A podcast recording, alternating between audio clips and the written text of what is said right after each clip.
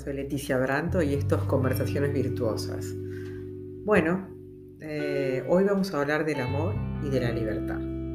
Dos conceptos que parece que estuvieran opuestos, ¿no? De alguna manera, cuando alguien ama a, otra persona, piensa que pierde un poquito de su libertad. Y eso es un gran error que suele aparecer en las, en las relaciones.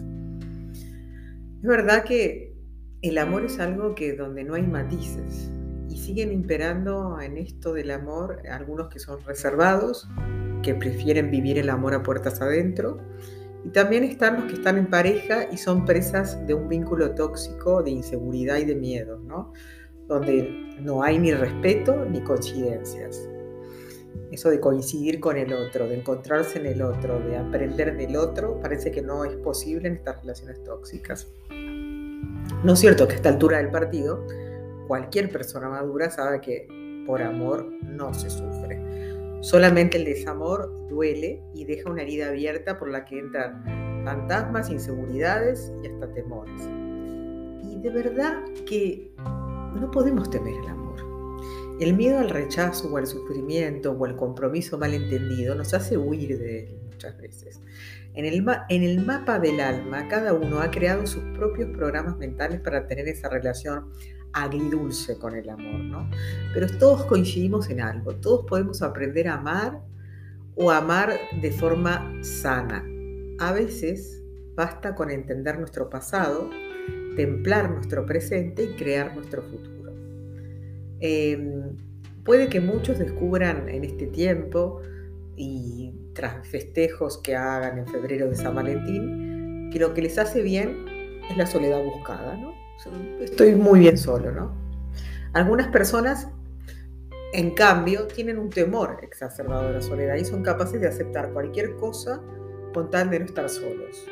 La realidad es que nadie nos enseña a amar y ser amados.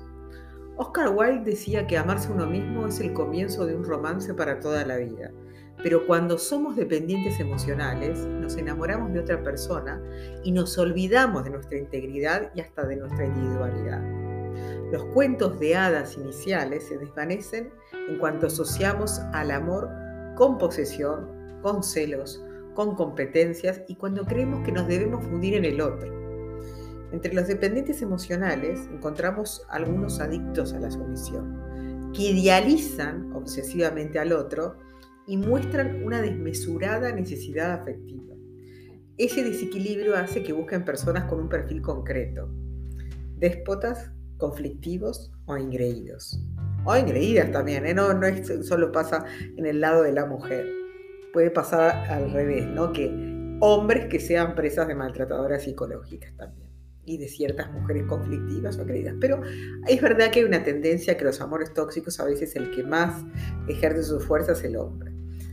Esta situación de estar en una relación tóxica hace descender al otro hacia los infiernos, al punto que algunos aceptan que su pareja salga por ahí con otras personas o hasta justifican cuando el otro o la otra ejerce la violencia verbal o psicológica. Entonces, ¿qué pasa? La sensación de falta de libertad que dice algunas personas que sienten con una pareja, es la siento cuando mi pareja parece que me estuviera asfixiando.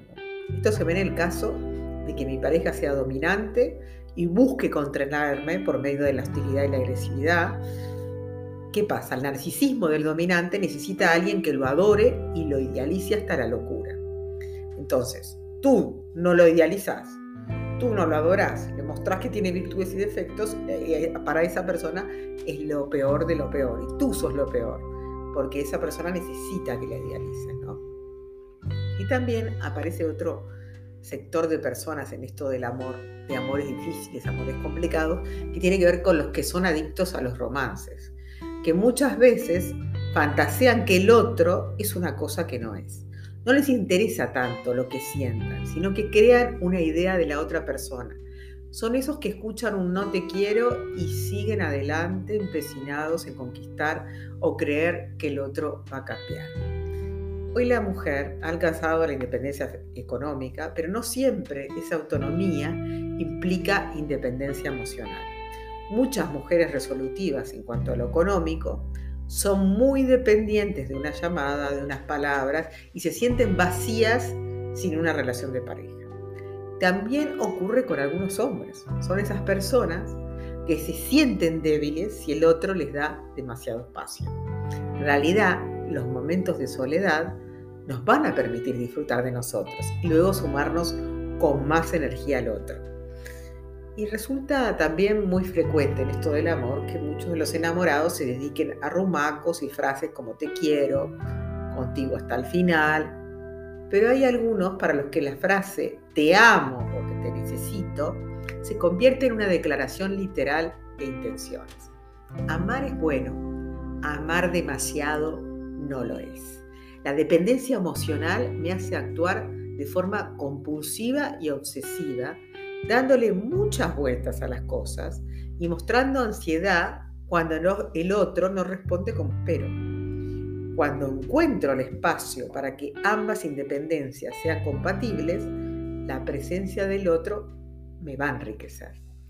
Cuando dos personas se unen, hay dos seres que aman y a veces creemos que debemos de ser uno y ese es el gran error de las relaciones.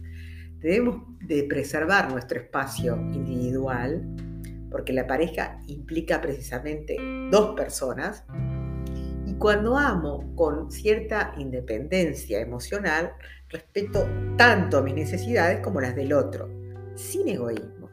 Es un amor donde doy lo mejor de mí, pero eso no significa que sacrifique mi vida. El amor se siente, no se enseña, se transmite, no se ordena, y se da, pero no se pide. Para cultivar la independencia emocional, debo lograr un equilibrio entre lo que no quiero renunciar de mi personalidad y lo que debo ceder para que mi pareja se sienta respetada y feliz. Debemos reforzar la autoestima, querernos más allá de querer al otro, pedir ayuda terapéutica o familiar en caso de estar pasando momentos de dependencia emocional. El amor de pareja no es un sacrificio, tiene que ver que, más bien con la libertad, la responsabilidad, el compromiso y la generosidad. Y principalmente tiene que ver con un espacio de crecimiento conjunto.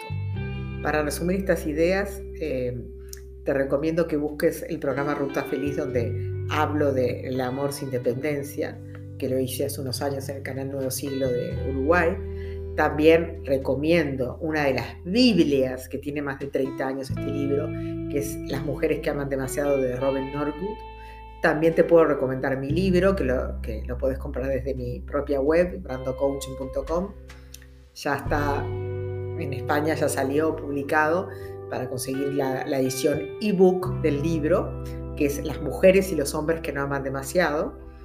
Y bueno, cualquier cosa sobre este tema tan apasionante y que realmente tenemos que trabajar para estar mejor, para estar más sanos, eh, me, puedes escribir a leticia.brandocoaching.com si necesitas eh, sesiones para trabajar alguna complicación en las relaciones. Nos vemos en el próximo podcast y espero que disfruten esta reflexión sobre el amor y la libertad.